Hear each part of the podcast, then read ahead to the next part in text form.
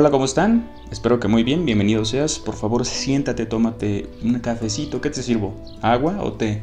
Lo que quieras, vamos a dialogar el día de hoy. Recuerda que aquí abajo puedo leer tu opinión, porque tu opinión y tu punto de vista, tu manera de pensar es importante. Llévala contigo a todos lados y ponla a prueba constantemente. Y también cambia de opinión constantemente.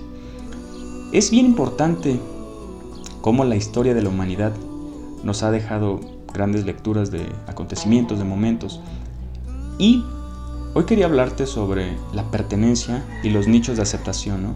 Cómo desde que venimos al mundo llevamos consigo ciertas ideales que si sintonizamos con otra persona esa misma forma de pensar, nos agrupamos con ella, ¿no?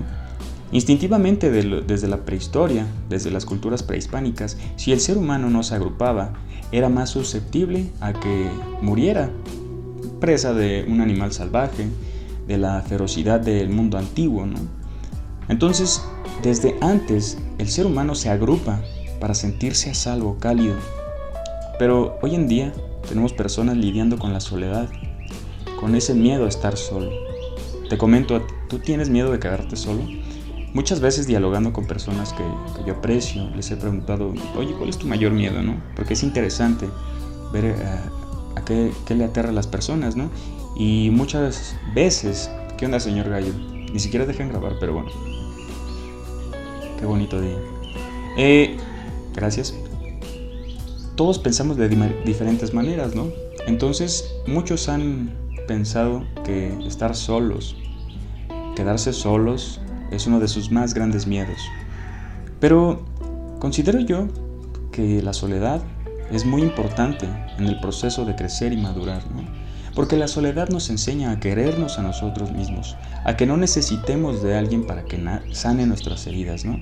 A que no caigamos en brazos de alguien a decir, necesito sentirme apreciado, eh, me siento solo, tengo un vacío en el alma.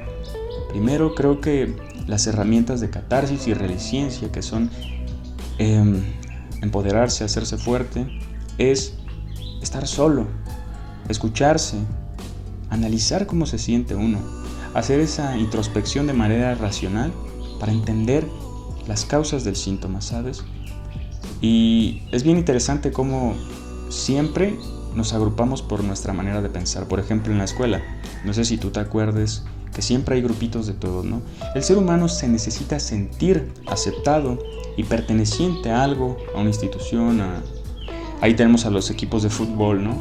Cruz Azul campeón. no me importa el fútbol.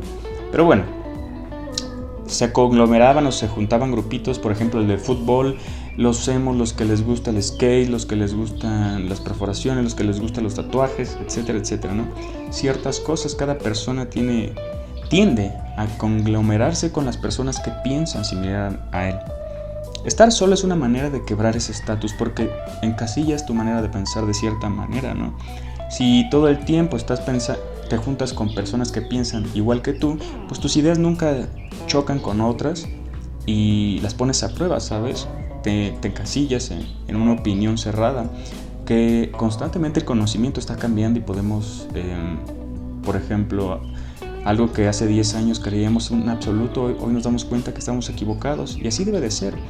Y así debemos equivocarnos y así debemos dialogar para que nuestras ideas procreen con otras ideas que no son iguales a las nuestras y podamos sacar mejores conclusiones, ¿no? O fortalecer nuestras ideas, ¿no? ¿Para qué? Pues para tener un mejor razonamiento, para mejorar en muchos aspectos de la vida. Pero es así, el ser humano siempre se necesita sentir perteneciente a algo y casi no está solo, ¿no?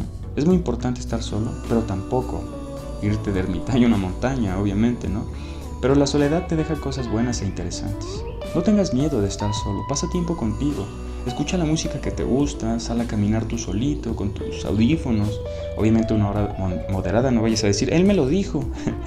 sino, no sé, a las 4 de la tarde después de tu tarea, de tus clases, ah, consiéntete, pasa tiempo a solas contigo y verás que vas a conocer una persona linda, una persona interesante, porque muchas veces ni siquiera nos conocemos a nosotros mismos, ni siquiera sabemos qué nos gusta, qué nos encanta y qué nos apasiona, ¿no?